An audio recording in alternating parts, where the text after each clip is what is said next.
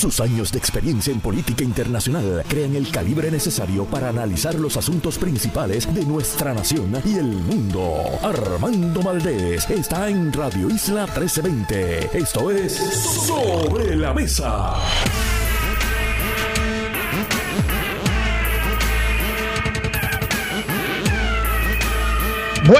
Rico, soy Armando Valdés. Usted escucha Sobre la Mesa por Radio Isla 1320. Hoy en Sobre la Mesa, Rafael Bernabe y Rafi Anglada son nuestros panelistas a partir de las 9 de la mañana aquí en Radio Isla 1320. Además, Lari Emil Alicea, presidente del Colegio de Profesionales del Trabajo Social, estará con nosotros para hablar sobre la niñez y la violencia. Estaremos hablando con él a partir de las 9 y 24 de la mañana sobre ese tema. Y en el último segmento del programa, a las 9 y 40, tienen que estar pendientes a esa entrevista que le estaremos haciendo a José Coni Varela, representante, vicepresidente de la Cámara. Momentos en que el Partido Independentista Puertorriqueño y el Movimiento Victoria Ciudadana denuncian que la reforma electoral que está trabajando él personalmente es insuficiente y deja fuera a los partidos de minoría en la medida en que buscan hacer alianzas coaligadas de cara a las elecciones del 2024. También estaremos tocando con él su voto a favor, muy bien por Connie Varela, a favor de la despenalización de la marihuana en Puerto Rico. Todo eso y por supuesto, como todos los días de lunes a miércoles, se sentará a la mesa también Marilu Guzmán y junto a ella ustedes y yo analizaremos todos los temas de hoy, 2 de noviembre del 2022. Son las 8 y un minuto de la mañana.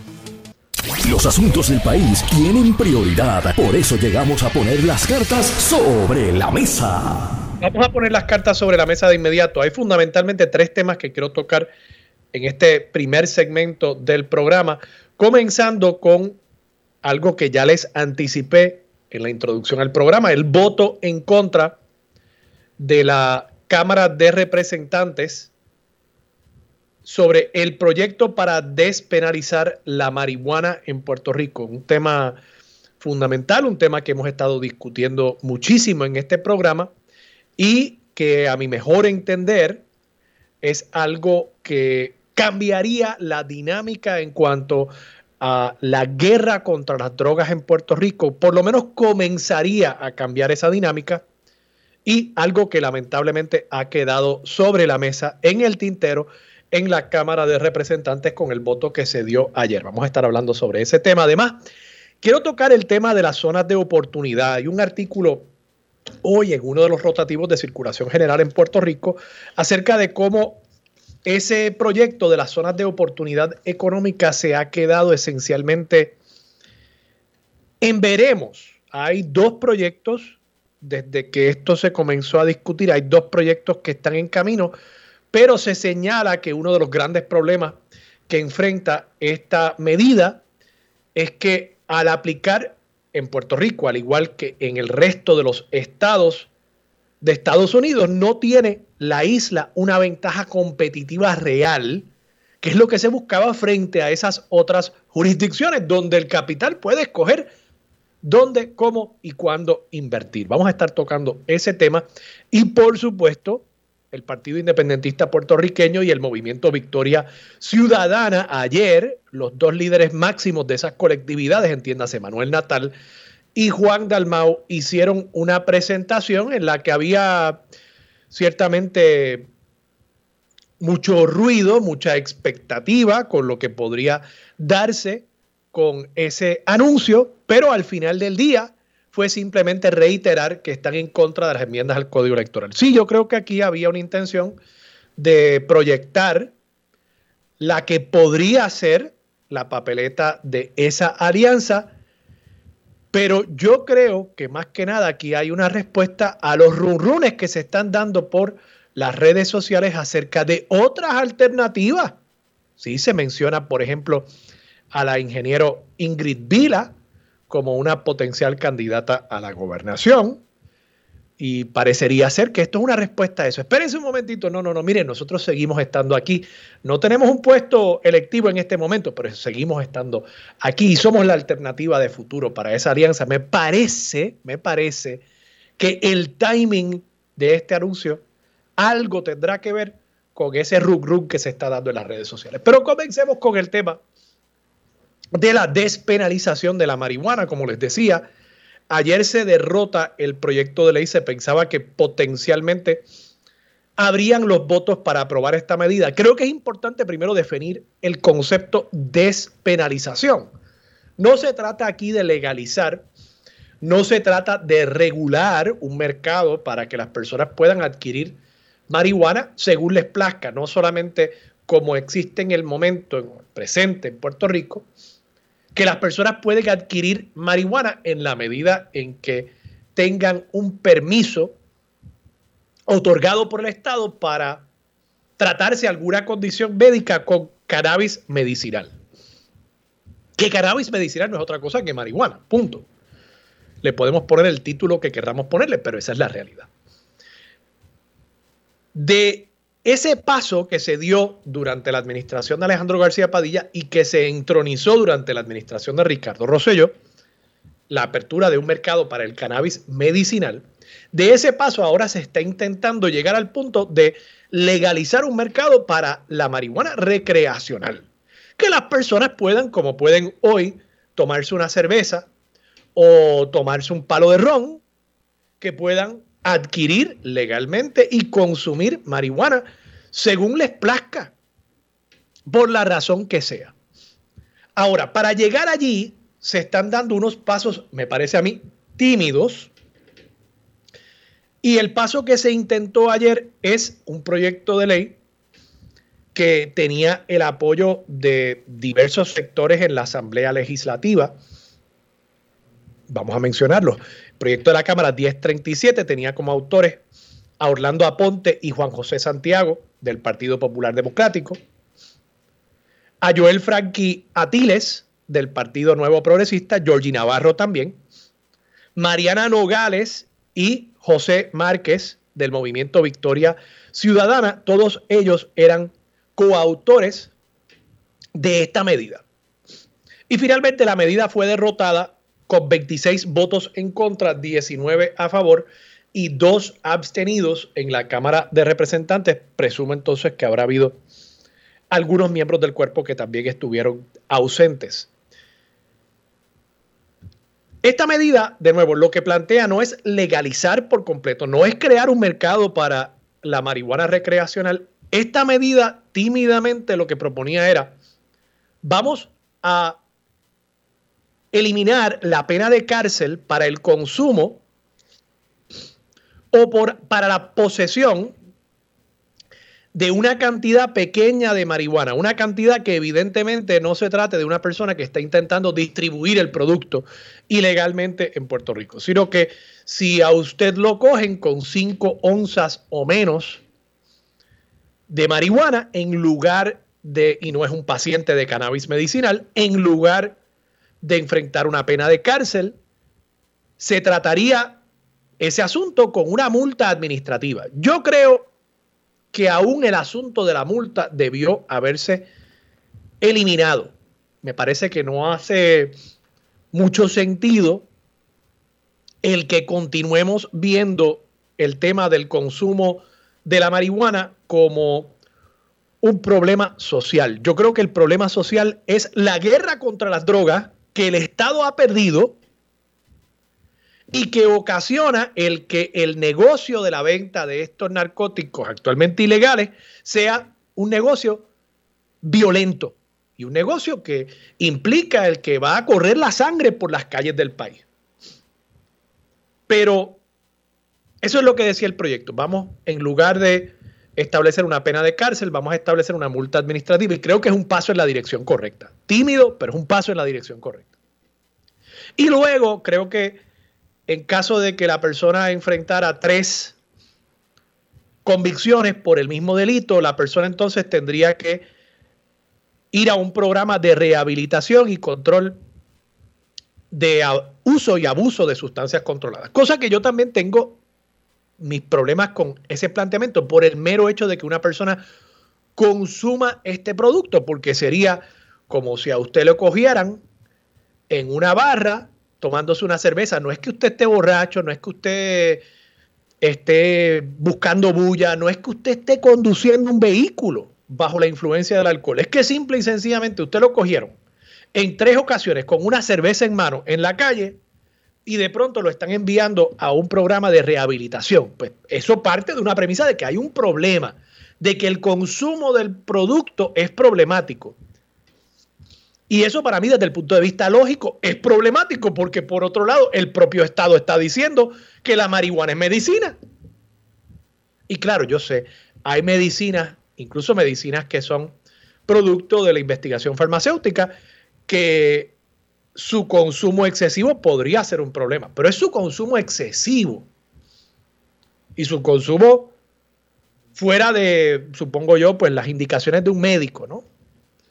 Pero aquí estamos hablando de que la marihuana, que ya en muchos lugares en Estados Unidos su uso recreacional y a nivel internacional, su uso recreacional es admitido y aceptado. Aquí todavía estamos partiendo de la premisa de que el mero hecho de que se consuma marihuana es un problema, problema que requiere de rehabilitación y no puede ser que haya gente que esté toda su vida consumiendo marihuana y no sean un problema para la sociedad, como hay personas que toda su vida consumen alcohol y no son un problema para la sociedad. Que de paso, los mayores problemas de nuestra sociedad en cuanto a consumo de sustancias tienen que ver con la que es legal, el alcohol. Fíjense ustedes el número de suicidios, el número de casos de violencia doméstica, el número de accidentes de tráfico, choques, debo decir, no accidentes, no son accidentes en la medida en que una persona asuma un comportamiento riesgoso como lo sería consumir alcohol y estar detrás del volante de un vehículo. Bueno, pues Fíjense ustedes que todas esas incidencias que sí son muy peligrosas para la sociedad, que sí están matando personas por el mero hecho del consumo, tienen que ver con el alcohol y no con la marihuana. Y nadie aquí está regulando el consumo del alcohol. Y si se hiciera, los primeros en rebelarse serían los representantes y los senadores en el Capitolio. Vamos a estar claros. Así que esta decisión de la legislatura, pues, es lamentable yo creo que aquí había un paso importante, tímido, pero importante en la dirección correcta, para quitarle el estigma al consumo de la marihuana y para eventualmente llegar al punto de la legalización. La legalización para quitarle ese negocio al punto de droga, para quitarle ese negocio a un sistema de distribución de narcóticos actualmente ilegales que ocasiona mucha violencia en las calles del país y que ocasiona muchas muertes. Y yo creo que en la medida en que comencemos a quitarle negocio, mira, ya tú no vas a tener tu negocio ilegal, punto de droga, ya tú no vas a tener el monopolio sobre ese producto. Pues entonces le reducimos el negocio, le reducimos el ámbito de operación al punto de droga ilegal, en la medida en que un dispensario sea el que venda el producto podemos entonces entrar a regular, a decir dónde puede estar el punto de droga, que no esté frente a una escuela o que no esté como está ahora el punto de droga dentro de la escuela. No, pues el dispensario, uno puede decirle dónde puede operar, dónde no puede operar. Distinto a un negocio ilícito que por la misma naturaleza de ser ilegal, el Estado no puede ponerle reglas a algo ilegal. La regla que le pone es que no puede existir. Y por eso es que cuando yo veo expresiones como las de, por ejemplo, Johnny Méndez, que dice que la medida abre la puerta, estoy citando, abre la puerta para el uso indiscriminado de una sustancia controlada que terminará haciéndole daño a nuestros niños y jóvenes. Mire, don Johnny Méndez, hoy hay uso indiscriminado de esa sustancia controlada. Hoy. ¿O usted cree que en las escuelas no se fuma pasto? ¿Ah? ¿O usted cree que en las escuelas no se vende pasto? Hoy es que tenemos el uso indiscriminado. En la medida en que el Estado pueda regularlo, pues podemos entonces entrar en esos controles que hoy existen, por ejemplo, con el alcohol.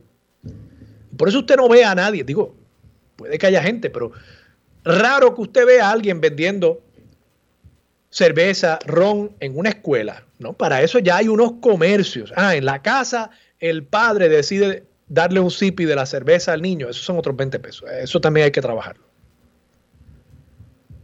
El representante independiente, amigo mío, Luis Raúl Torres, dice que él está a favor de la consulta al pueblo para que, y cito, el país decida si legaliza la marihuana. Bueno, pues entonces, ¿para qué le estamos pagando a los legisladores? ¿Acaso no se supone que los legisladores sean quienes decidan sobre estos temas? Eso me parece una evasiva por parte del amigo Luis Raúl Torres. Dice más, no puedo dar mi voto para legalizar por la cocina los puntos de droga. Bueno, pues, pues no des tu voto por eso, Luis Raúl, pero al final del día, lo que sucede por defecto es que los puntos están legalizados o nos creemos que la policía está hoy mismo cerrando todos los puntos en Puerto Rico. Miren, yo cuando fui director de OGP, yo fui a la comandancia de San Juan cuando Leo Vigildo López era el coronel a cargo de la comandancia de San Juan. Y en el sistema Comstat, que es el sistema donde se agrupa toda la data que tiene que ver con actividad delictiva en Puerto Rico y por consiguiente en la región de San Juan en aquel momento, ellos tenían una capa de datos que podían colocar sobre el mapa de San Juan donde aparecían todos los puntos, todos los puntos en San Juan, todos, y le tenían nombre el punto de Pucho, el punto de Chencho, todos los puntos estaban ahí, en un mapita. Si la policía de Puerto Rico hubiese querido ir y cerrar todos los puntos, podía hacerlo. ¿Por qué no lo hacen? Porque saben que eso es imposible. Que eso es imposible. En la medida que haya demanda, va a haber quien ofrezca y atienda esa demanda. Y eso es el punto de droga hoy. Así que decirme a mí que con el voto para despenalizar la marihuana se estaría legalizando por la cocina los puntos de droga, eso se hizo hace tiempo en este país. Y lo hicieron los policías y la comandancia de la policía. Y tengo que reconocer aquí al amigo también Denis Márquez del Partido Independentista Puertorriqueño que dice, mientras el informe o miremos el informe, dice, sobre las cárceles y la delincuencia juvenil en Puerto Rico. ¿Quiénes son los más propensos a ir a las cárceles por la desigualdad social? Y ahí tiene un gran punto también, que despenalizar la marihuana se trata de que el chamaco del residencial público, el chamaco de las parcelas que tiene un moto y está fumando pasto, que ese chamaco no vaya a la cárcel.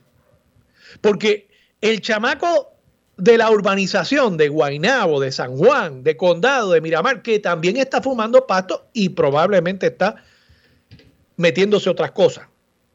¿Ah?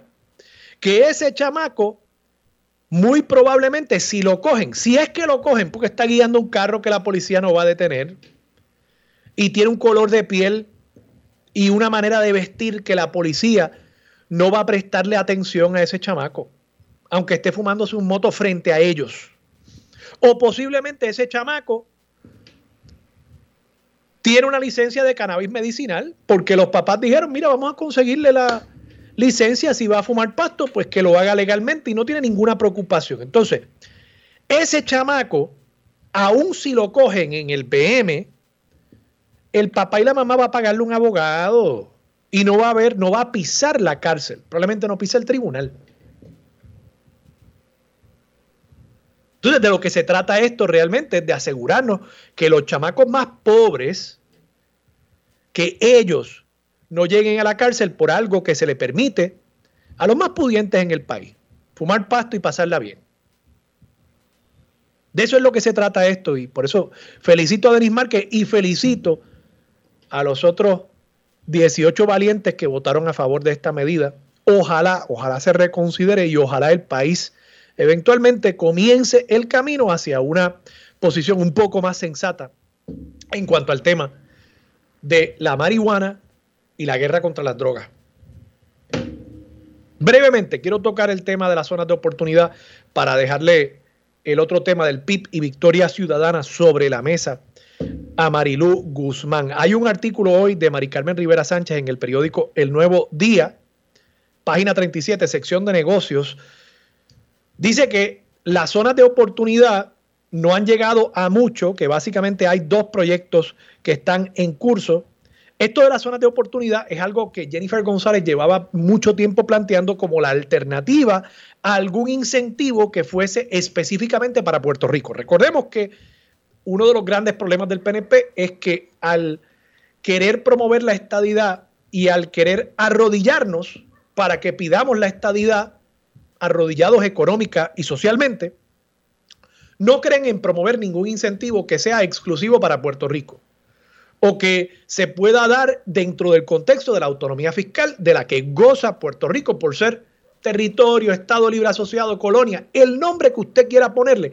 Lo cierto es que la relación actual permite que Puerto Rico tenga unas concesiones fiscales y una autonomía fiscal que no tienen los estados. O sea, aquí, por ejemplo, nosotros no pagamos contribuciones federales a diferencia de un residente o una compañía en cualquiera de los demás estados. Eso es autonomía fiscal.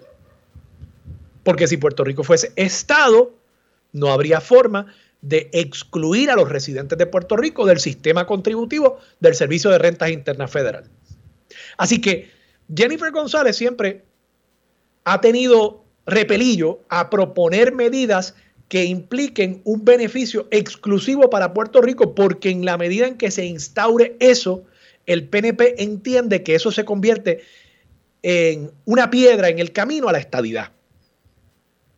Entonces, ella siempre ha promovido este tema de las zonas de oportunidad. Pues las zonas de oportunidad han acabado siendo realmente algo inocuo, insulso, sin mucho efecto, como reseña aquí Mari Carmen,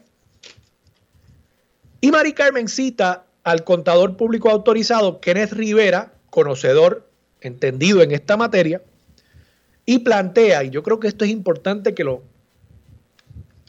analicemos. Kenneth Rivera reconoció que el proyecto siempre ha generado interés, pero eso no se ha traducido en propuestas. Describió las zonas de oportunidad como un proceso complicado y lento.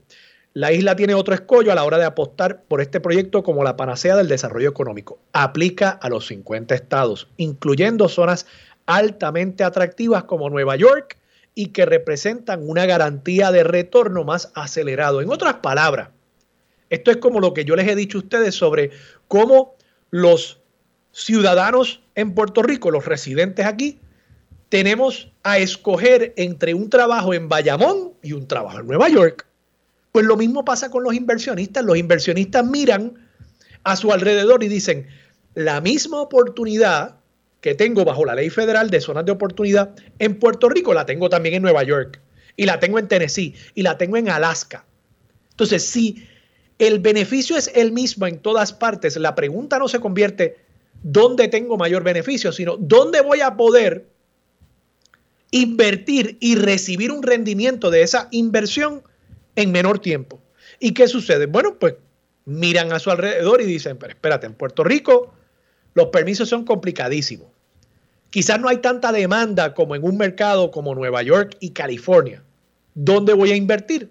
Si el incentivo es el mismo en Puerto Rico y en Nueva York, me voy para Nueva York. Y eso es lo que está pasando aquí y esto me parece que es muestra del fracaso de la estrategia del PNP de promover desarrollo económico y muy específicamente la estrategia de Jennifer González. Me tengo que ir a la pausa. Cuando regresemos vamos a hablar sobre este anuncio del Partido Independentista Puertorriqueño y el movimiento Victoria Ciudadana. ¿Será que hay miedo en la dupla Manuel Natal y Juan Dalmau de que venga por ahí Ingrid Vila, Rafa Cox y otras figuras que se mencionan como potenciales candidatos? Hablamos sobre eso cuando regresemos aquí en Sobre la Mesa por Radio Isla 1320.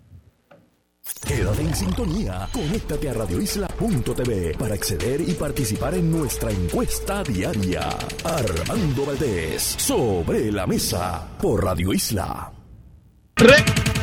Armando Valdés, te escucha sobre la mesa por Radio Isla 1320. A esta hora se está la mesa Marilu.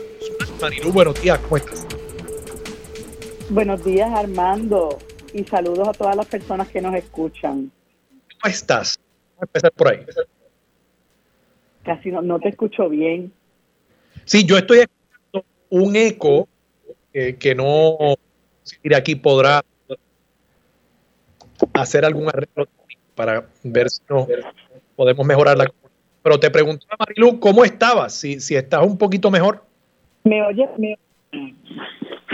Sí, yo te oigo a ti. ¿Me oyes mejor ahora? Te oigo perfectamente. ¿Cómo estás? Ok, bueno, te quería decir que gracias a Dios mucho mejor, ¿verdad? Tengo un diagnóstico de influenza, pero para adelante a, a, bregar con eso, que parece que es algo que está corriendo por ahí.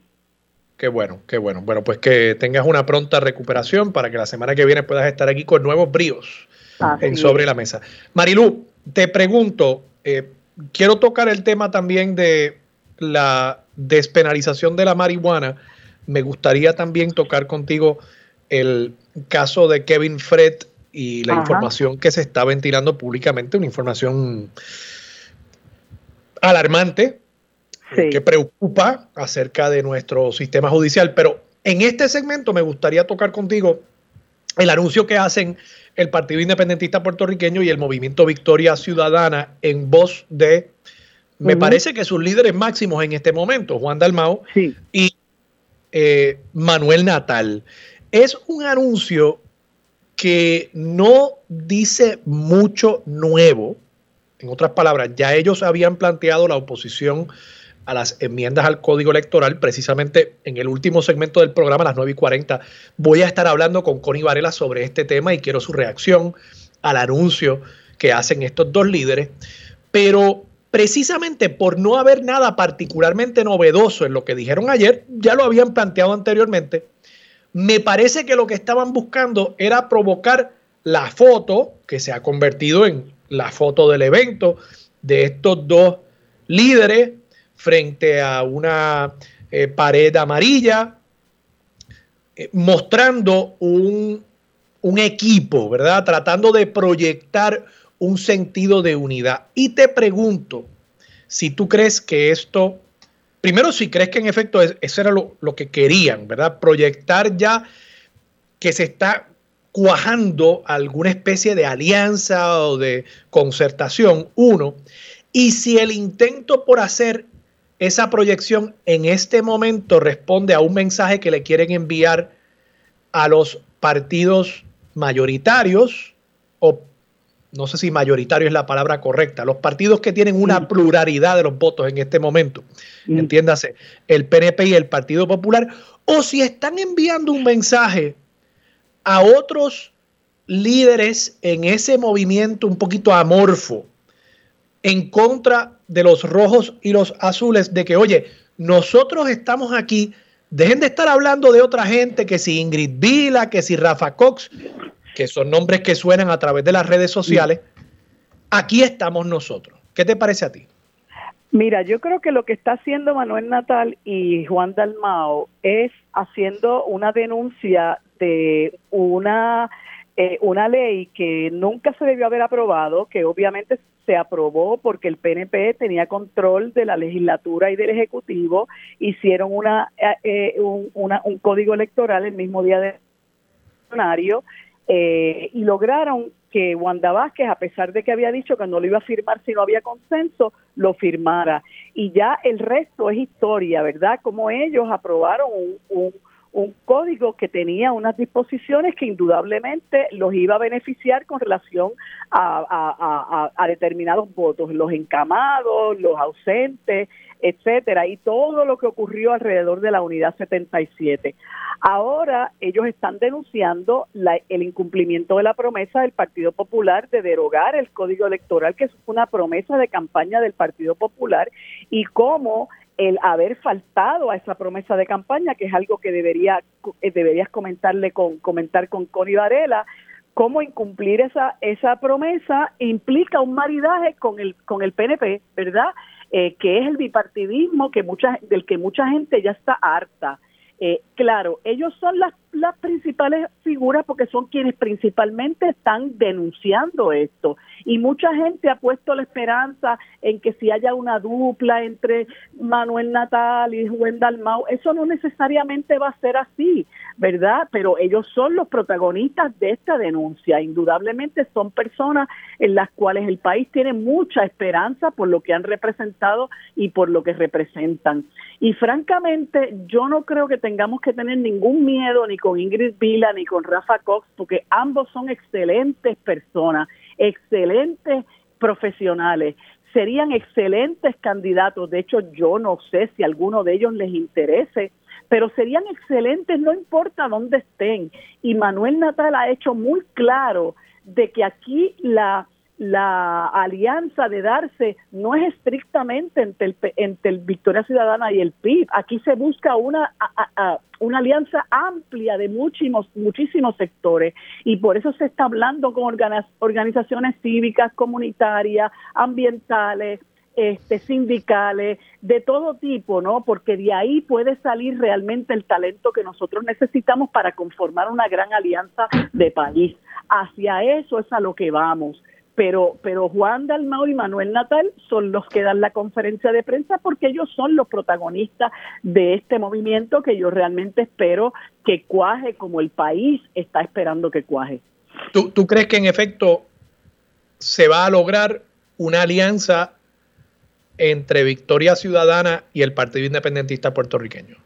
entre Victoria Ciudadana, el Partido Independentista y muchísimas otras organizaciones que no necesariamente son políticas, ¿verdad? Eh, de eso es de lo que se trata. Pero creo que la más, la más, fundamental sería esa alianza en la medida en que fortalece eh, una coalición en contra del PNP y el Partido Popular.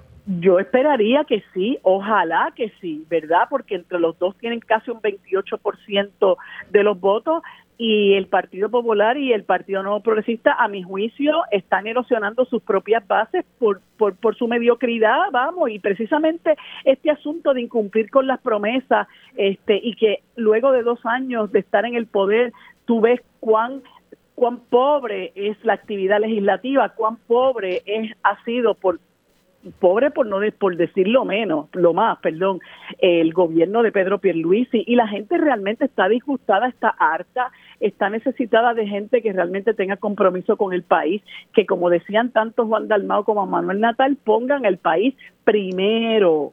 Eso es lo que primero tenemos que mirar, que esta gente ponga el país primero. Sin embargo, tú ves al Partido Popular y al Partido Nuevo Progresista llegan al poder y rápido buscan la manera de favorecer a los que financian las campañas, al que me hizo el favor, al que me ayudó aquí, al que me, me, me, me, defendió por acá o me, o me y eso no puede ser el norte. El norte tiene que ser que uno tiene que dar la pelea por utilizar los recursos que tenemos a nuestro alcance para hacerle justicia social a la gente. Este, y lamentablemente, como yo he comentado en tantos espacios, este, el hecho de que nosotros tenemos un, tengamos un nivel de pobreza tan grande y una emigración cada vez más eh, eh, eh, ¿verdad? galopante, eh, refleja que hay un que hay un fracaso, el gobierno es un fracaso y ha sido el gobierno del bipartidismo porque este esta emigración que tenemos eh, que es alarmante viene de hace 22 años, desde el 2010 este, perdón, desde el 2000 y, y, se están yendo nuestros mejores profesionales, nuestros mejores cerebros, nosotros educando para exportar talento y, y sobre esto no parece haber, ¿verdad?, una reflexión de parte del bipartidismo y el saldo que sufre el país es sencillamente un país que está venido a menos, un país donde mucha gente no encuentra futuro y tenemos que salir a rescatarlo de alguna manera. Marilu, vamos a la pausa, regresamos con más de Sobre la Mesa por Radio Isla 1320. Quédate en sintonía. Conéctate a radioisla.tv para acceder y participar en nuestra encuesta diaria. Armando Valdés, Sobre la Mesa por Radio Isla. Yo soy Armando Valdés. Usted escucha Sobre la Mesa por Radio Isla 1320. Marilu Guzmán sigue sentada a la mesa. Marilu, quiero tocar estos dos temas, así que voy a tratar de cubrirlos brevemente contigo. Primero, la decisión ayer en la Cámara de Representantes de no darle paso al proyecto de la Cámara 1037 que habría despenalizado la posesión. Y quiero hacer esta aclaración porque eh, di un dato incorrecto. Planteé que se despenalizaba la posesión de menos de 5 onzas. Son 5 gramos. gramos. Sí. ¿Qué te parece a ti?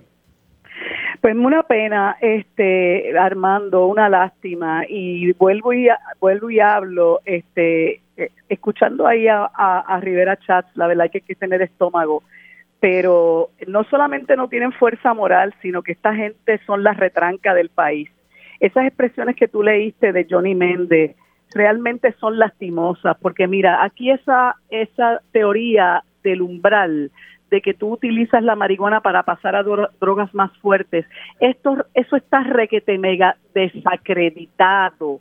Y si Johnny Méndez se pusiera a leer y se pusiera a informarse sobre otras experiencias en otros lugares, aquí hubo vistas públicas cuando Alejandro García Padilla era gobernador, porque se estaba promoviendo no solamente el uso de cannabis medicinal, sino la despenalización, y tú sabes que uno hubo unas órdenes ejecutivas de, de Alejandro García Padilla para que determinados casos no se arrestara ¿verdad? Que eso también Carmen Yulín lo, lo, lo, promovió en el municipio de San Juan. Pero esa, esa teoría del umbral, eso es una cosa tan y tan desacreditada que realmente uno se sorprende que a la altura del 2022 alguien haga un planteamiento sobre eso y que todavía la marihuana esté unida a la cocaína y a la heroína y a otro tipo de drogas fuertes como el tipo de sustancias controladas que se clasifica igual, es bochornoso. Entonces, tanto que ellos hablan de mirar hacia el norte, de si la igualdad y la igualdad, mire lo que acaba de hacer Biden, de que insultó eh, eh, las personas que son convictas de, de, de posesión de marihuana, pero bueno, de nuevo, tenemos que buscar la forma de rescatar el país. ¿Verdad? Marilu, de paso, este al punto que tú traes, al punto que tú traes, yo había tuiteado, lo voy a volver a tuitear en mi cuenta eh, en, Twitter, Armando Valdés, eh, un enlace del CDC, de los Centros para Control de Enfermedades de Estados Unidos, que plantean, eh, y cito aquí, there is limited evidence suggesting that using marijuana increases the risk of using other drugs. O sea, hay muy poca evidencia sugiriendo que el uso de marihuana aumente el riesgo de usar otras drogas. Esto es el CDC. Sí, sí, sí, sí. Y, y, así por el estilo, o sea, la información es amplia, amplísima de cómo esa teoría de, de la marihuana como droga de umbral está totalmente desprestigiada. Pero bueno, ¿qué podemos esperar de Johnny Méndez? Y déjame decirte, acotarte algo rapidito. Yo prefiero al que se fuma dos motos de marihuana, al que está este, eh, avalando la corrupción al interior de la Cámara de Representantes que preside. ¿ah? donde desfilaron tres que lo, que lo arrestaron con que esquemas de kickback y donde tenía la esposa guisando en el Senado de Puerto Rico y a la hora de que tuvo que entregar la Cámara de Representantes tenía derecho hasta un residencial de varios cientos de miles de dólares. Prefiero al que se fuma dos motos de marihuana a, e, a ese tipo de personas. Marilu, pasando a, al tema de Kevin Fred, yo creo que esto es un señalamiento bien serio, el que ha hecho la fiscal Betsaida Quiñones Rodríguez. Ella, según se ha planteado en varios medios, y debo darle crédito aquí, lo sé todo, el programa matutino de Guapa Televisión, ha estado entrevistando los últimos dos días eh, o pasando una entrevista con esta fiscal. Ella es la custodia del expediente de este asesinato desde el inicio de la investigación y ella ha señalado que Wanda Vázquez, cuando era secretaria de Justicia, allá para el 2019, principios del 2019, intervino en la pesquisa para descarrilar la investigación. Esto es una investigación de un asesinato de un artista del género urbano, musical, mm.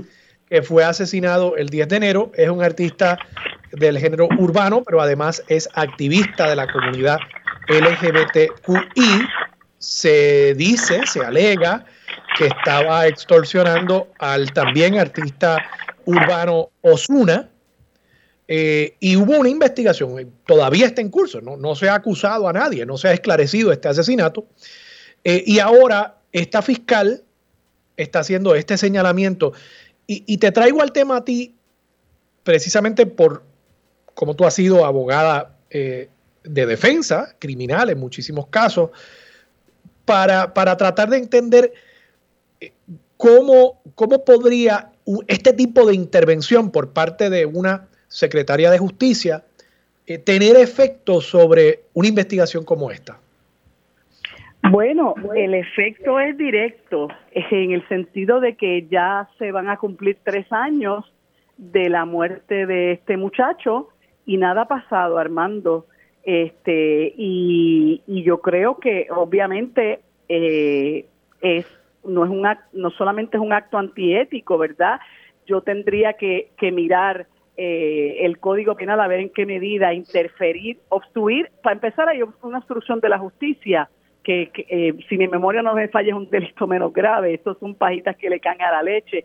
Pero no hay duda de que es un acto sumamente serio porque es utilizar tu, obviamente hay, hay violaciones a la ley de ética gubernamental de poderse establecer, pero eh, es un acto sumamente serio, sumamente grave, porque tú estás descarrilando una investigación, independientemente del tipo de caso que sea, ¿verdad? Uno no descarrila ningún tipo de investigación, pero está descarrilando una investigación de un caso criminal, de un asesinato, eh, aparentemente por algunas influencias, porque esto es un caso que si tú te pones a arañar un poco, ¿verdad? Como decimos nosotros, por ahí pueden ir surgiendo otros factores de quién intervino para que el caso se descarrilara. O sea, esto es una caja de Pandora eh, que puede traer eh, consecuencias muy serias para mucha gente, ¿verdad? Empezando que tengo que, decirte con, con, con estupor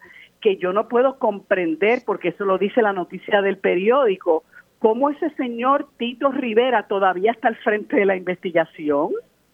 Eso es lo que dice el parte de prensa. Una persona que se retrata con Osuna y postea la foto en, en, en, las redes sociales. No ¿Quieres decir el, el policía que por lo visto estaba, entiendo yo, participando del interrogatorio y que, y que como tú dices, se tomó un selfie y la posteó la foto, parece que es fanático de Osuna. Eh, la posteó en las redes sociales. Quisiera aclarar, quisiera de verdad aclarar ese dato porque creo que hay dos Riveras involucrados, pero de todas maneras eso es un asunto escandaloso y no hay duda, Armando, de que es algo que, requirió y requiere eh, una investigación muy seria. Mi preocupación en este momento, Armando, es que este Domingo Emanueli lamentablemente eh, ha, ha tenido unas ejecutorias tan pobres que cuando él saca pecho, como que la gente dice, ah, en serio, este, en, ocasiones lo hemos visto, mira, eh, él iba a tarjar la corrupción, aquí los corruptos se los ha llevado el, FBI, eh, iba a, meterle mano a la gente que está ocupando ilegalmente Bahía de Jobo, ahí no ha pasado absolutamente nada. Este caso lleva dos años, dos años bajo las ejecutorias de, de, de Emanueli. eso fue en el 2019 que mataron a este muchacho y, y Domingo Emanueli comenzó en el 2021. Este, o sea, en enero se cumplen tres años de la muerte de este muchacho y Domingo Emanueli va a cumplir dos años al frente del Departamento de Justicia con un caso vivo. ¿Y qué ha pasado en esos dos años? O sea que que uno tampoco le da mucha esperanza, ¿no? Pero es importante que esto se siga discutiendo porque esto apunta a, a una a un a unos hechos extremadamente serios, a una corrupción de alto nivel que podría traerle unos problemas serios adicionales a Wanda Vázquez. Así que yo personalmente espero que sí se siga discutiendo y que se llegue al fondo del asunto. Marilu, vamos a la pausa y regresamos con más de Sobre la Mesa por Radio Isla 1320. Próximo en Radio Isla 1320. Yo soy Armando Valdés, usted escucha Sobre la Mesa por Radio Isla 1320. Lo próximo, nuestro panel, Rafael Bernabe y Rafi Anglada, se sientan a la mesa para discutir todos los temas de la semana. Por supuesto, estaremos abordando con ellos la posibilidad de un acuerdo una concertación entre el movimiento Victoria Ciudadana y el Partido Independentista Puertorriqueño, entre otros temas. Larry Emil Alicea, presidente del Colegio de Profesionales del Trabajo Social, estará con nosotros también para hablar sobre la intersección entre la niñez y la violencia. Y en el último segmento, a las 9 y 40 de la mañana, pendientes, entrevista con el vicepresidente de la Cámara, José Coni Varela. Él va a estar respondiendo aquí en Radio Isla 1320 a los señalamientos que han hecho Manuel Natal y Juan Dalmau sobre las enmiendas que se cuecen en la Asamblea Legislativa para la reforma o deforma electoral de la administración Ricardo Rosselló. Eso es lo próximo aquí, sobre la mesa por Radio Isla 1320. Los asuntos de toda una nación están sobre la mesa. Seguimos con el análisis y discusión en Radio Isla 1320. Armando Valdés, esto es Sobre la Mesa. Escucha sobre la mesa por Radio Isla 1320. A esta hora se sientan a la mesa el senador Rafael Bernabe del Movimiento Victoria Ciudadana y el licenciado Rafi Anglada. Buenos días a ambos. Buenos días, buenos días Armando y buenos días Rafi y un mensaje de recuperación a la compañera Marilu que me dicen que está un poquito afectada de salud. Está, está con influenza. Ah, pero está recuperándose, me dijo ya que estaba mejorando. Igual por acá, un abrazo, abrazo a los tres realmente y al pueblo de Puerto Rico.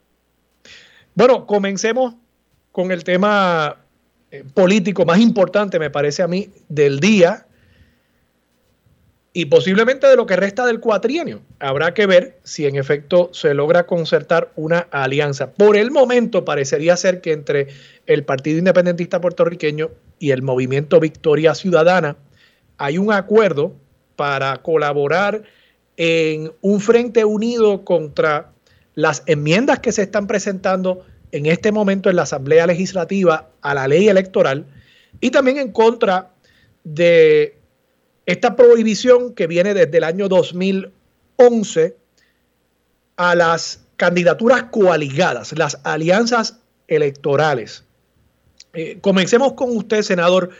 Este anuncio de ayer es el comienzo de una colaboración más, eh, más fuerte que podría eventualmente llevar alguna especie de coalición electoral, aun cuando no se permitan las candidaturas coaligadas bajo la ley actual? Sí, la posición de Victoria Ciudadana desde hace mucho tiempo, desde antes, yo diría desde su fundación, ha sido a favor de Victoria Ciudadana es una alianza. Como ciudadana hay personas que defienden la independencia, que defienden la libre asociación, que defienden la estabilidad, que no tienen estatus y hay una en toda una serie de puntos en que a pesar del estatus eh, del ambiente, la de eso de los trabajadores, de las mujeres, ¿verdad? Todos los temas. Ese sentido también, desde el principio nosotros hemos identificado serie de coincidencias muy grandes con otras fuerzas políticas en Puerto Rico, entre ellas el Partido Independentista tiene su tradición, tiene como partido independentista que Senador, se está entrecortando bastante la ah. comunicación. No sé si podrá Mejor ahora. quizás moverse a, otro punto y, y, en lo que podemos atender ese problemita de comunicación. Licenciado Anglada. Eh, bueno, mira, yo quiero, eh, eh, por supuesto que estoy a favor de lo que hemos presenciado, en el caso mío, en el día de ayer y antes de ayer, pero quiero compartir mi experiencia personal como funcionario electoral eh, en nombre del Partido Independentista Puertorriqueño. Y tengo que decir que en todo momento los compañeros de Victoria Ciudadana y los del Partido Independentista Puertorriqueño se trabajó, eh, vamos a decir, al unísono y estamos hablando de hace dos años cumplidos, casi cumplidos. En otras palabras, la conferencia de prensa que se eh, protagonizó eh, antes de ayer, creo, con los compañeros eh, Juan Dalmau y Manuel Natal Arbelo, es una muy buena noticia, muy buena noticia para, para el verdadero anticolonialismo, porque los anticolonialistas no son el PNP. Y, y, tanto el PNP como el PPD están actuando hace tiempo en contubernio porque básicamente le tienen miedo a la alternativa, vamos a ponerle la tercera alternativa, a la posibilidad de que lleguemos eh, unidos el año que viene, a la, el año, en el 2024, a la urna electoral. Yo tuve esa experiencia como funcionario de colegio y quiero, quiero memorializarla aquí en este momento, que fue una, una muy bonita experiencia y, y se trabajó de facto, se trabajó con mucha confianza y cada uno contaba los votos de la respectiva organización.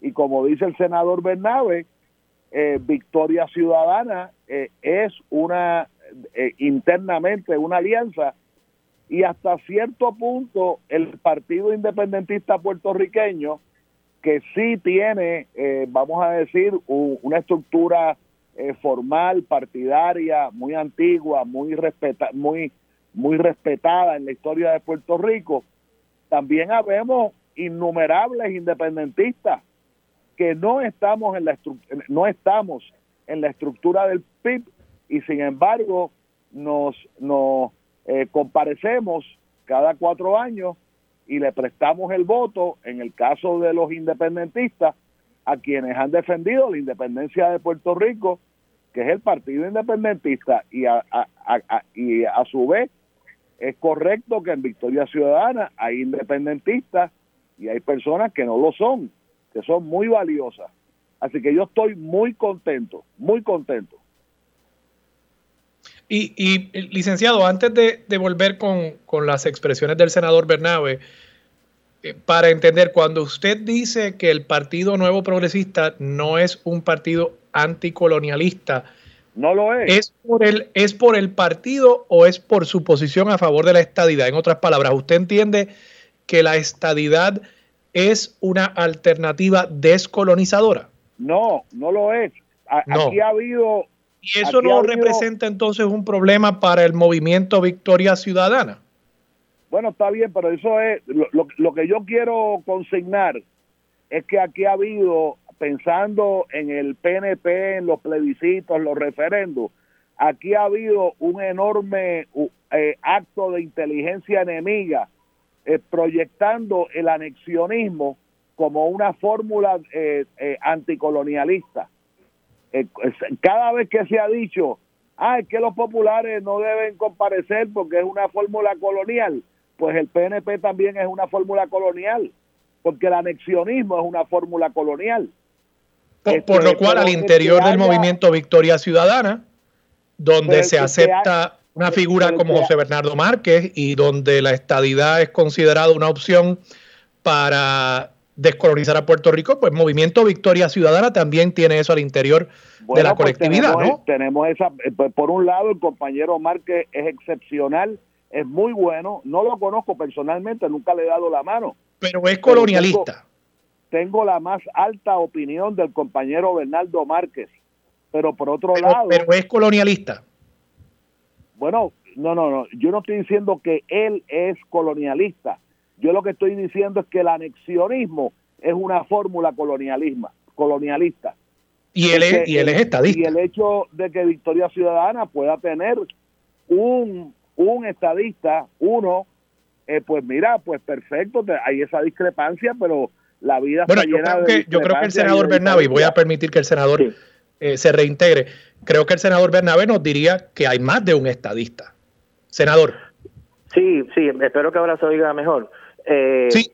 Mira, dos cosas. Primero, eh, es importante que recordemos, y yo creo que es algo que hemos olvidado en Puerto Rico, la naturaleza de las alianzas.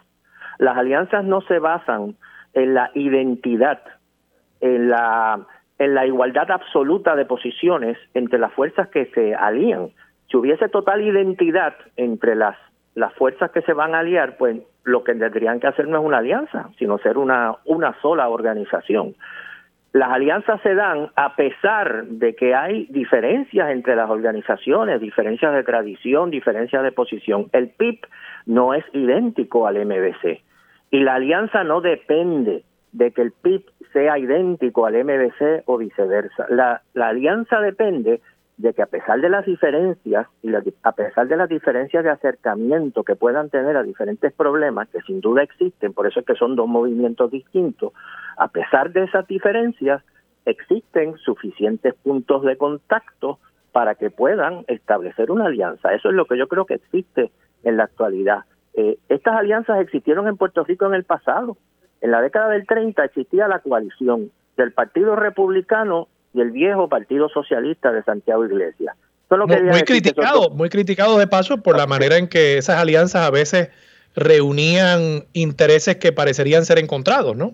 Está bien, eh, pero eso los críticos, pero el hecho es que se podía hacer una alianza y la alianza no se basaba, incluso en aquella época, en, en, que el Partido Socialista de Santiago Iglesias y el Republicano de Martínez Nadal estuvieran de acuerdo en todo estaban de acuerdo en suficientes puntos, entendían ellos, para hacer una alianza. A mí me parece que entre el PIB y el MBC existen toda una serie de puntos en contacto, desde la, la convicción de que tenemos que resolver el problema del estatus, la defensa del ambiente, la defensa de los trabajadores, de las mujeres, todos los temas que hemos discutido.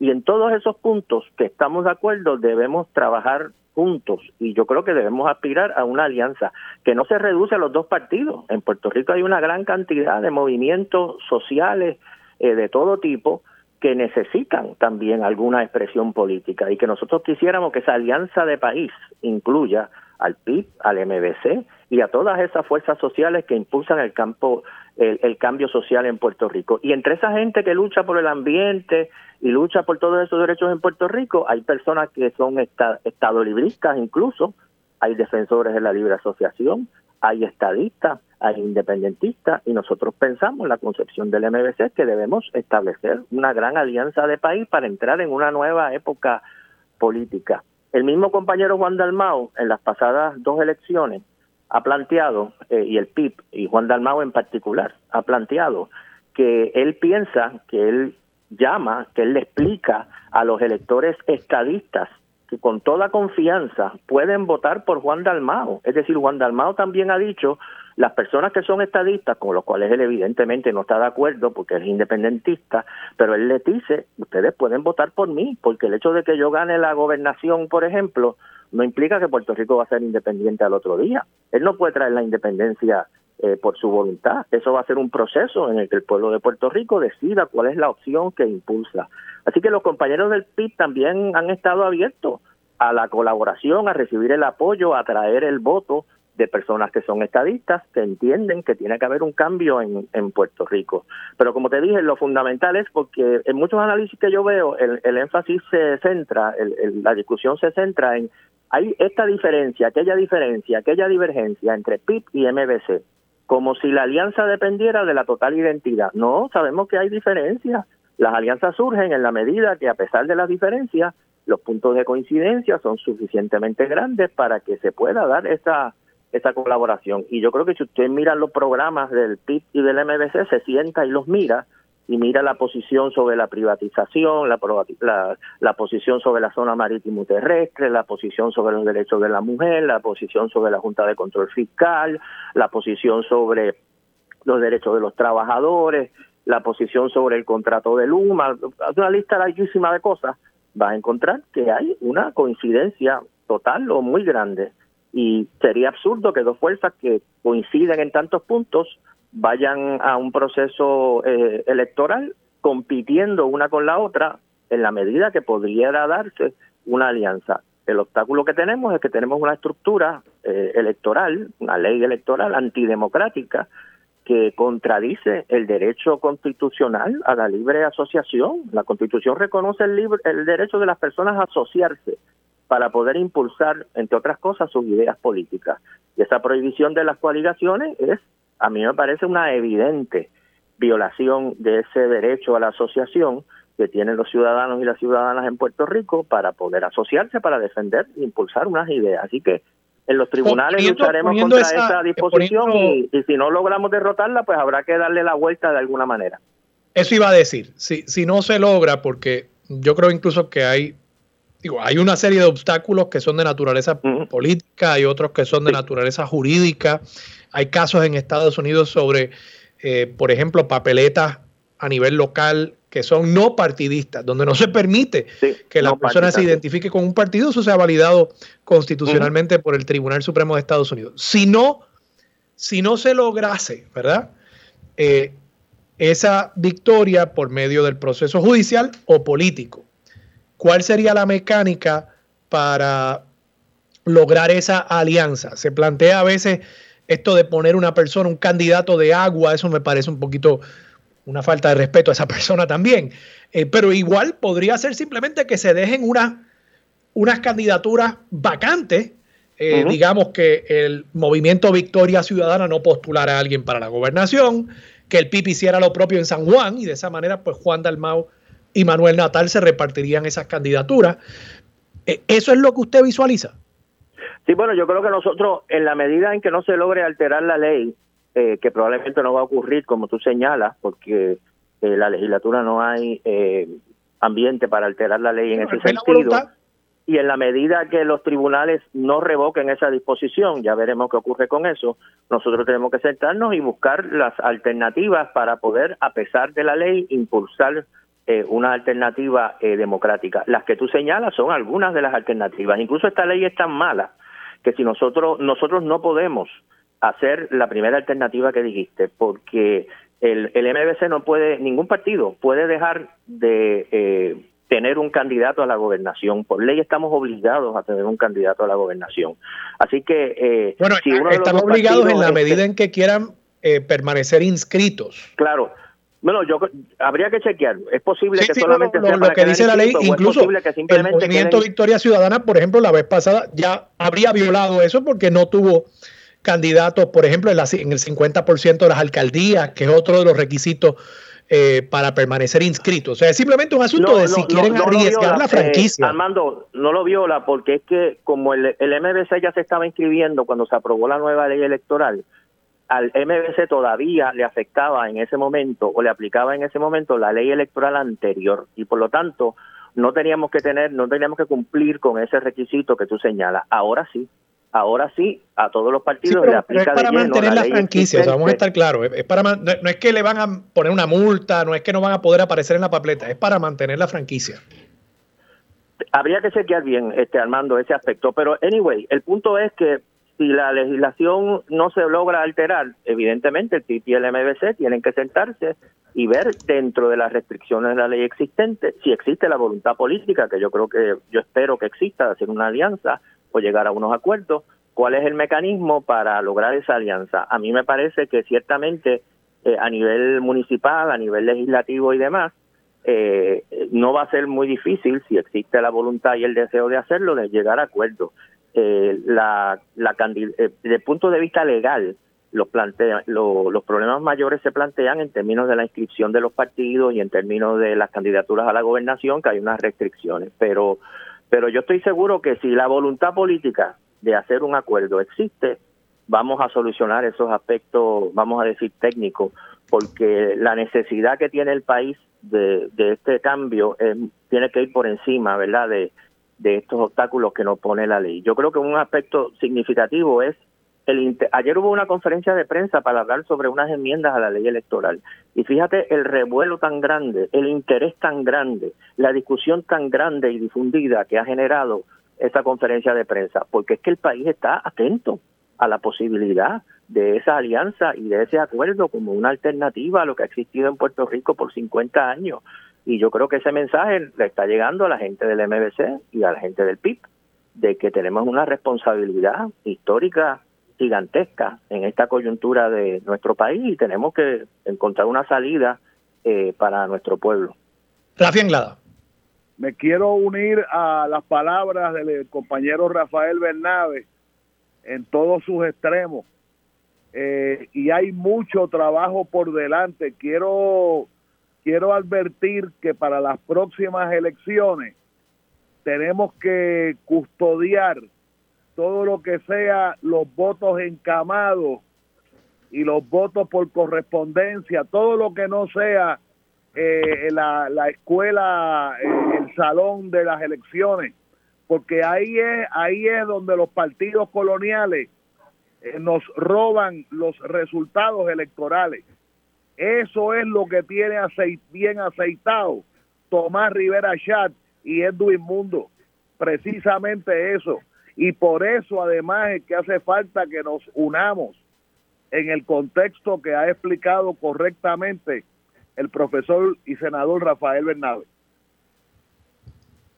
O sea, pero lo, lo que está planteando Rafi es que Movimiento Victoria Ciudadana y el Partido Independentista Puertorriqueño tendrían que hacer ese trabajo también de, buscar el, voto adelantado, ¿no? Bueno, claro, lo que pasa es. O sea, vamos, yo, yo voté adelantado, ¿verdad? Yo, eh, lo que pasa, eh, mi mamá votó adelantada eh, y, y, puedo reiterarlo aquí: yo no voté por el Partido Popular, por lo menos para la gobernación. O sea que tampoco es que el voto adelantado es, es un mal en sí mismo, es, una manera de facilitar el voto a ciertas personas, incluso pienso yo que debería ampliarse el voto adelantado, pero, pero eso soy yo, o sea, eh, creo que pues lo que está planteando no es eliminar eso, sino trabajar con eso. exacto, estamos hablando de lo mismo, claro, lo que, lo que estoy aprovechando esta oportunidad es para, para, para, para dejar saber al, al público que hay mucho trabajo por delante y que tenemos que defender el voto correspondiente, sea de del PIB o sea de Victoria Ciudadana,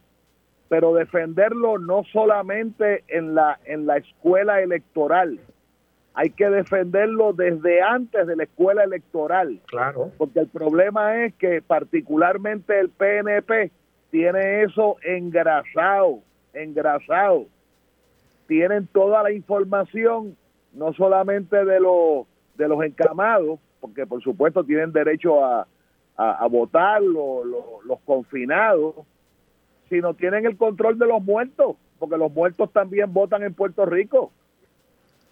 ¿Entiendes? Y tenemos que romper ese paso doble. De eso de lo que yo estoy hablando, de romper el fraude de los dos partidos, particularmente el PNP que tienen, tienen eso aceitado completamente. Tenemos que prepararnos con tiempo. Y lo otro es, lo otro es que la gente vaya a defenderle el voto, porque mucha gente, eh, aparte de los candidatos, ¿verdad? Que no pueden contar votos, eso yo lo entiendo, pero mucha gente están todo el año en Facebook dando opiniones, pero sin embargo, en la madrugada del día electoral se quedan durmiendo y van a votar a las 3 de la tarde. Así es un guame. Está bien, Lada. Rafael Bernabe, muchas gracias por estar disponibles para Sobre la Mesa. Muchas gracias, Armando, y persona. Un abrazo a ambos. Gracias por estar disponibles para Sobre la Mesa. Vamos a la pausa. Regresamos con Larry Emil, el presidente del Colegio de Profesionales del Trabajo Social. Eso es lo próximo aquí en Sobre la Mesa por Radio Isla 1320. Quédate en sintonía. Conéctate a radioisla.tv para acceder y participar en nuestra encuesta diaria.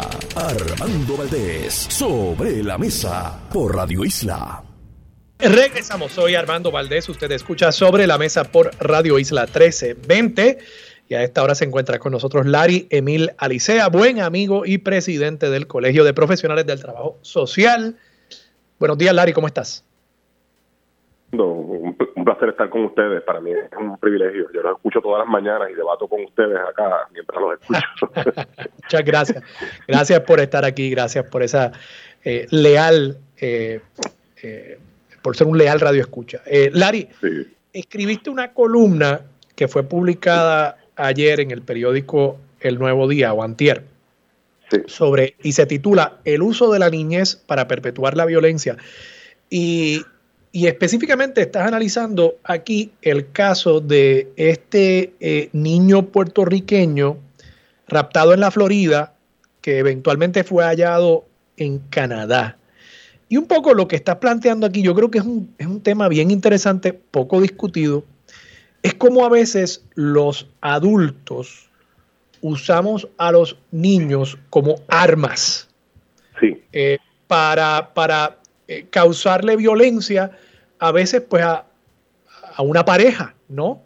Eh, en, un conflicto que, no tiene que ver con el niño, tiene que ver con estas dinámicas eh, a veces de pareja, a veces a un nivel mucho más amplio de violencia de género, del sentido de, posesión que tienen a veces eh, los hombres sobre la mujer. Y entonces se usa al niño o a la niña, al hijo o a la hija como un arma.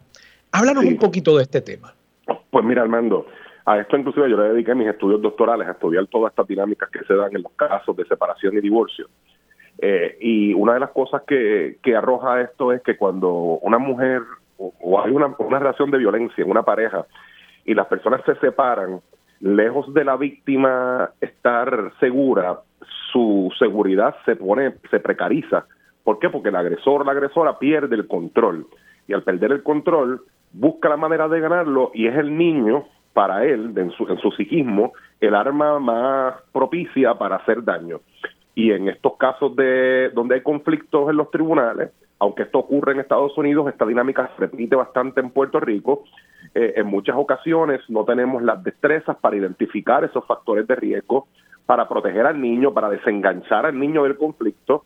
Y en muchas ocasiones lo que ocurre es que las familias pasan del conflicto que tienen en su relación de pareja a un escenario del tribunal que también es litigioso, donde también se sigue peleando y lejos de, lejos de resolver el conflicto, este conflicto aumenta. Mira, Armando, en mi disertación doctoral hubo un caso que cuando el caso se resolvió, las niñas entraron al tribunal cuando tenían 5 y 7 años y cuando llega apelaciones, las niñas tenían 15 y 17 años. Dios estuvieron toda su niñez peleando en el tribunal, metidas en el conflicto. Y, y, aquí hay que buscar una manera de cómo revisitar esto para, para transformarlo y proteger a la niñez de esta. Y evidentemente ese proceso ya no está priorizando el interés y el bienestar del niño o la niña, sino que se está priorizando el querer continuar litigando, el querer continuar peleando, eh, eh, dilucidando unas controversias entre adultos por medio del proceso de, de, patria potestad, por ejemplo. Por, sí, por medio del proceso principalmente de custodia, de, de, la, usar la ley de custodia, de usar la ley de custodia compartida. Entonces, la, aquí yo tengo que decir, Armando, la experiencia que yo he tenido con la judicatura ha sido mayormente excelente. Muchos jueces de familia y muchas juezas de familia con mucha sensibilidad para manejar estos casos, con, con mucho interés en resolver estos casos. Lo que sucede es que la dinámica del tribunal es una dinámica que mete a las familias en un embudo conflictivo donde el juez no escucha a las partes, escucha a los abogados y a veces los abogados también y las abogadas tienen un rol específico avivando el conflicto de los padres y las madres. Entonces, aquí hace falta revisitar ese sistema para, número uno, que el sistema tenga los mecanismos de seguridad para cualquier víctima, sea una persona en la relación de pareja o para la niñez, pero sobre todo para que el juez, en vez de ser esta persona con poder que da órdenes y que recibe alegatos, el juez tenga un rol más de liderazgo, de liderazgo judicial, donde pueda poner a las partes a hablar. Aquí hay que hablar como en, como en algunos estados y países que antes de que las parejas empiecen a litigar, si no hay violencia, eh, se pueden enviar primero a un proceso de mediación de conflictos y de resolución de conflictos eh, fuera del escenario judicial. Y, y, aquí hay que empezar a hablar, hay que empezar a estudiar de cómo podemos renovar este todo este derecho de familia para que los niños se saquen de estas, de estas peleas y que se pueda proteger a la niña. ¿Y, y, qué, ¿Y qué podemos hacer? ¿Cómo podemos sacar esto de los tribunales? Tú planteas que hay otros acercamientos. ¿Cuáles serían esos? Y, y pues planteas incluso eh, intervenciones, presumo, por, por trabajadores sociales para, para intentar bajar el diapasón un poco y, evitar que se convierta en un asunto litigioso. Pues mira, Armando, hay estados que tienen leyes que exigen primero los métodos alternos. Que eh, y cuando los métodos alternos no funcionan, eh, cuando tú radicas el caso, el te dice, pues mira, tienes seis meses para ir a este proceso de mediación alterna, se, se envían a figuras que se llaman coordinadores de parentalidad o mediadores expertos que pueden ser trabajadores sociales, psicólogos, inclusive abogados con, con, con preparación también en esto y que puedan ayudar a la familia a desengancharse del conflicto fuera del tribunal.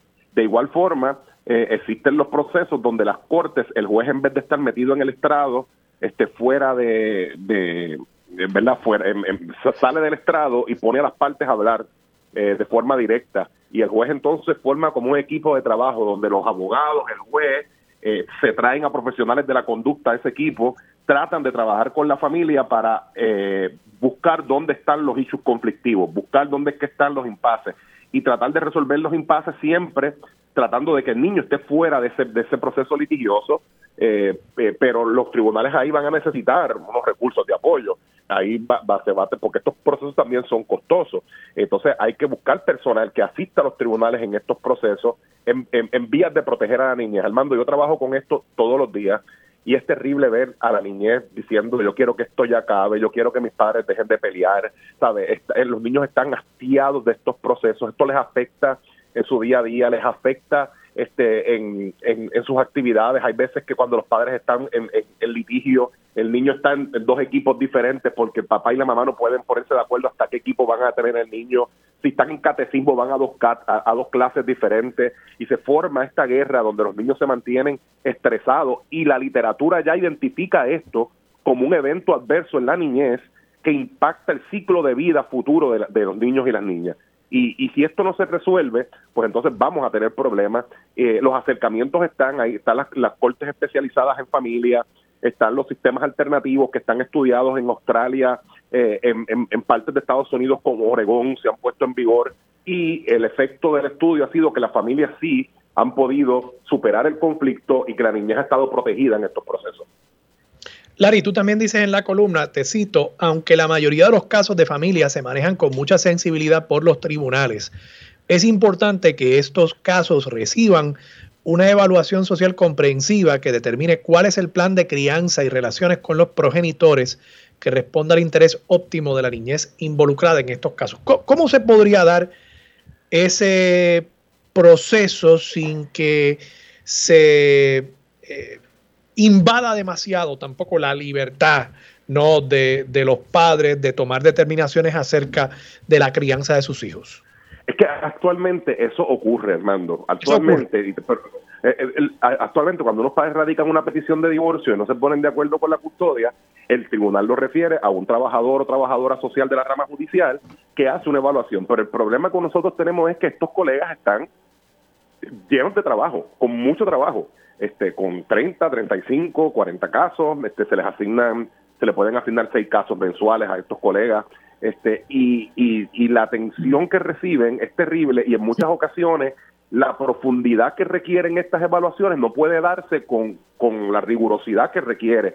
Y se dejan asuntos pendientes y entonces también eh, el, esas evaluaciones vienen a formar también parte del conflicto porque al no al no poderse hacer con la con la rigurosidad que se requiere en muchas ocasiones, lo que ocurre entonces es que entonces los abogados impugnan, este el proceso sigue, se traen otros peritos y esto se convierte en una lucha extensa. En un caso que llegó al Supremo, la ex jueza Anabel Rodríguez dice que el proceso termina eh, victimizando a aquel que se intenta proteger. dice la dice, dice la juez en una cita espectacular en el caso el caso se llama pena versus pena eh, y, y es terrible que estas cosas ocurran al mando este y que y que hace tiempo estén ocurriendo porque de nuevo el, los jueces y los mismos colegas trabajadores sociales tratan de manejar estos casos con mucha sensibilidad con mucha responsabilidad pero la carga de casos estos casos son bastante. Mira, Armando, lo que son estos casos también de personas que se están relocalizando fuera de Puerto Rico y un padre se queda aquí. Esto es otro de, los, de, las cosas que está ocurriendo eh, bastante. Eso te iba a preguntar, ¿cómo se manejan esas situaciones? Porque me, me sospecho que ahí también se usa al niño o a la niña para controlar, para, para detener o para, eh, o para castigar al padre que se queda atrás. ¿Cómo se manejan esos casos? Pues en muchas ocasiones esa evaluación social es la que tiene que decir si eso está ocurriendo. Y nosotros tenemos aquí una presunción de que cuando un padre se quiere ir para Estados Unidos, mucha gente piensa que en Estados Unidos va a estar mejor y eso no es necesariamente así. Yo he hecho estos estudios, yo, yo, he salido fuera de Puerto Rico a hacer estos estudios interagenciales y hay lugares donde mm, la persona no tiene mejor un capital social mejor que el que tiene aquí. Hay veces que la gente se muda para un trabajo, pero allá no tiene eh, recursos familiares que le apoyen con ese niño o con esa niña. Eh, pierden la red de apoyo. Pierden la red de apoyo o cuando tú haces un análisis de presupuesto, aunque gana más dinero, en, allá va a pasar más necesidad porque el costo de vida en ese lugar donde se está mudando es, mayor, ¿sabes? Que, que de nuevo, esto requiere que el sistema eh, sea fortalecido, porque hay unos colegas aquí que trabajan, que hacen un buen trabajo a nivel general, que están sobrecargados de trabajo. La rama judicial ha tenido un impacto terrible también con esto de la de la de la crisis fiscal, ¿sabe? Con recursos que antes había ahora no están o están o, escasean, trabajadores sociales yéndose también de del poder judicial eh, y, y esta situación lo que hace es precarizar más. Es un asunto sistémico que impacta a las familias. Aquí hay que verlo todo. Y, el problema, Armando, en Puerto Rico es que nosotros fraccionamos la, la, cuestión social y atendemos las cosas por palcho. Y mientras eso ocurra, mientras nosotros no tengamos una mirada integral de las políticas sociales para decir, mira, cuando vamos a atender esto, esto se relaciona con esto, es ir a la causa de las causas, para entonces poder resolver todo el problema y no poner parchos que siempre revientan por algún sitio y a final de cuentas quienes impactan son las familias. Bueno, Larry Emil, muchas gracias por estar disponible para Sobre la Mesa. A ti, Armando, cuídate mucho. Larry Emil Alicea, presidente del Colegio de Profesionales del Trabajo Social. Vamos a la pausa, regresamos con Connie Varela, con, él vamos a estar hablando sobre las enmiendas al Código Electoral y vamos a escuchar su respuesta, su reacción a lo que han planteado Juan Dalmao y Manuel Natal acerca de eh, cómo el Partido Popular Democrático y la legislatura ha ignorado las propuestas que le han presentado esas colectividades. Eso es lo próximo aquí en Sobre la Mesa por Radio Isla 1320. Quédate en sintonía, conéctate a radioisla.tv para acceder y participar en nuestra encuesta diaria. Armando Valdés, Sobre la Mesa por Radio Isla. Regresamos, soy Armando Valdés, usted escucha Sobre la Mesa por Radio Isla 1320 y a esta hora se sienta la mesa Varela, representante vicepresidente de la Cámara y el legislador a cargo del proceso para enmendar la ley electoral en Puerto Rico. Connie, buenos días, ¿cómo estás? Buenos días, Armando, y buenos días a todo el pueblo de Puerto Rico que nos escucha en esta Connie, comencemos con eh, el planteamiento que hacen eh, Manuel Natal y Juan Dalmau en el día de ayer. Dicen que la Cámara de Representantes realmente no ha adoptado parte de los cambios que sugirieron esas colectividades. Se habla de 10 propuestas de enmienda. Entiendo que tú has planteado que se han adoptado en su mayoría unas 8 de esas 10 propuestas. Ellos dicen que no, que no se han adoptado esas propuestas y que lo fundamental para ellos, que aparentaría ser el que se enmiende lo que se refiere a las candidaturas coaligadas, que eso eh, no se adoptó por parte de la mayoría parlamentaria. ¿Tu reacción? Sí, bueno, Mando, eh, gracias por la oportunidad. Primeramente, eh, este es un proyecto que nosotros defendimos en la noche en la noche de ayer y que es un proyecto que viene y se origina en el Senado de Puerto Rico. Nosotros hicimos múltiples, múltiples enmiendas luego de un proceso de reuniones, eh, vistas públicas, donde citamos a todos los eh, partidos minoritarios. Le dimos importancia a los partidos minoritarios porque ellos habían dicho que en el Senado no, no se le había atendido y que eh, no habían tenido oportunidad de, expresarse. Pues yo los reuní, no solamente en vistas públicas, sino también los reuní uno a uno con todos los comisionados de esos partidos. Y ellos me dieron eh, sus propuestas y sus eh, sugerencia de cómo enmendar el código electoral actual. Te quiero decir que eh, nosotros eh, recibimos de parte de Victoria Ciudadana y de parte del Partido Independentista 10 diez propuestas, 10 propuestas, de las cuales hay una que no se puede no puede ser atendida en el código eh, electoral porque está en el código municipal que es cómo se llenan las vacantes en la alcaldía. Eso pues tiene que no se puede atenderle en el código electoral, por lo tanto quedan nueve. De esas nueve, como tú has dicho, de esas nueve le adoptamos ocho, ocho. Y yo sé que no hay mucho tiempo, pero le puedo decir al país en la página, en, la, en el artículo, en la sección que se enmendó cada una de ellas y que se adoptó cada una de ellas. Y, y la que la que queda fuera es la de las candidaturas coaligadas, correcto. El cuestionamiento es una, las candidaturas coaligadas, que ese fue el tema, el único tema que sacaron eh, los licenciados Dalmao y, Manuel Natal fue cuestionando por qué no se había adoptado las candidaturas colegas. Eso fue el único ¿Qué tema. pasó, Connie? sobre, sobre ese tema, sobre ese tema, eh, estuve dialogando en uno de los segmentos anteriores con el senador Rafael Bernabe. Eh, y él entiende que la ley prohíbe que un partido, por ejemplo, postule un candidato a la gobernación y no postule un candidato a, a la comisaría residente o viceversa, eh, o que postule un candidato a la gobernación y no postule un candidato eh, a, a, la alcaldía de San Juan. ¿Tú, ¿Tú entiendes que en efecto la ley prohíbe eso o es que, como es mi lectura, si un partido no cumple con los requisitos para permanecer inscrito, pues podría perder su franquicia, pero no es que la ley les requiera necesariamente el tener esos candidatos, sino que pues se arriesga a perder la franquicia si no, si no postula esos candidatos. La actual ley, la ley 58 del 2020, exige de que por lo menos el 50% de los eh, puestos alcaldías tienen que, tienen que ser eh, tiene que llenarlo cada partido. O sea, el 50% de, esa posición para alcalde tiene que llenarlo para los alcaldes. Pero eh, te quiero decir que nosotros en este nuevo código, en esta enmienda, le quitamos ese requisito, le quitamos ese requisito y que hicimos de que los partidos que lograron la inscripción, como el Partido Dignidad y el Partido Movimiento, que se inscribieron antes de la aprobación de esa ley.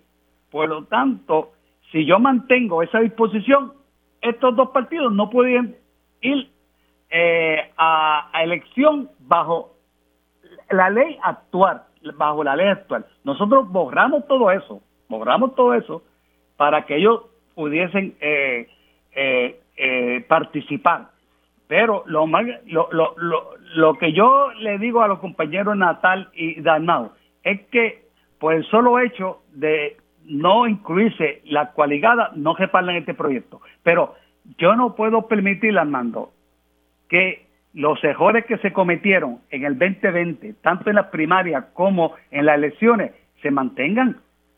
Aquí sustancialmente, sustancialmente, nosotros hemos corregido todo ese error. El voto adelantado el voto ausente, el voto por correo, que tanto problema ocasionó en Java, le doy participación en todas las estructuras electorales. Y si tú, tú estás lidiando con la realidad política de la Asamblea Legislativa como existe, o no con lo que quisiéramos que fuera. Y si incluir las coaligadas no te va a permitir tener los votos suficientes para aprobar esas enmiendas, pues entonces tú le estarías haciendo, creo que es tu argumento, un flaco servicio al país en la medida en que lo perfecto detenga lo bueno.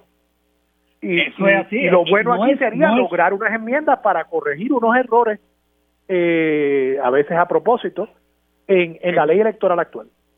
En mi delegación hay personas que favorecemos las coaligadas, hay otras no. La gran mayoría no las favorece. Entonces, si yo coloco esa enmienda en el código, no tengo el respaldo de mi compañero, por lo tanto no se aprobaría el... Connie, casi casi me tengo que ir a la pausa, pero te quiero preguntar, ¿qué, ¿qué has sabido de las delegaciones del PNP y de la Fortaleza en su estado actual, sin el asunto de las coaligadas? Pues ¿Entiendes que este proyecto este, tiene eh, posibilidad de eh, convertirse en ley? Eh, otra imputación que hicieron ayer es que ese, esta enmienda iba dirigida a perpetuar el poder de los partidos principales en la Comisión Estatal de Elecciones. Falso, porque el PNP le votó en contra. El PNP en su totalidad le votó en contra el PNP, pues, eso es presagio de que el gobernador vetaría la medida si es que consigue los votos para ser aprobada. Acuérdate que ahora pasa el Senado. Allá tienen, eh, tienen que empezar con el, con el proceso legislativo de ellos allá, ¿no? Este, vamos a ver cómo queda eh, finalmente el proyecto para ver si recibe... Eh, pero, en, pero en la Cámara la delegación del PNP le votó en contra todos los todos los representantes del PNP. Todos los representantes. Todos los representantes. eso eso apunta Porque yo le quité el poder, yo le quité ese poder que tenía un partido y que hay una persona que dice que lo tienen dos partidos, se lo quité a esos dos partidos y se lo di a los cinco partidos, a los comisionados electorales de, de los cinco. Yo le quité ese poder en este en esta enmienda. Por lo tanto, es un, es un no es perfecto este proyecto, no es perfecto, pero es justo, balanceado y equitativo para toda para todos los y lo más importante para y lo más importante para la legislatura en teoría es aprobable porque de nada sirve tener un proyecto perfecto que no tenga los votos para ser aprobado. Eso también es muy cierto. Connie, ahora, gracias por estar disponible para sobre la mesa. ¿Cómo no? Siempre a Un abrazo. Era el representante Connie Varela, vicepresidente de la Cámara. Vamos a la pausa, regresamos con Mili Méndez. Dígame la verdad. Es lo próximo aquí en Radio Isla 1320.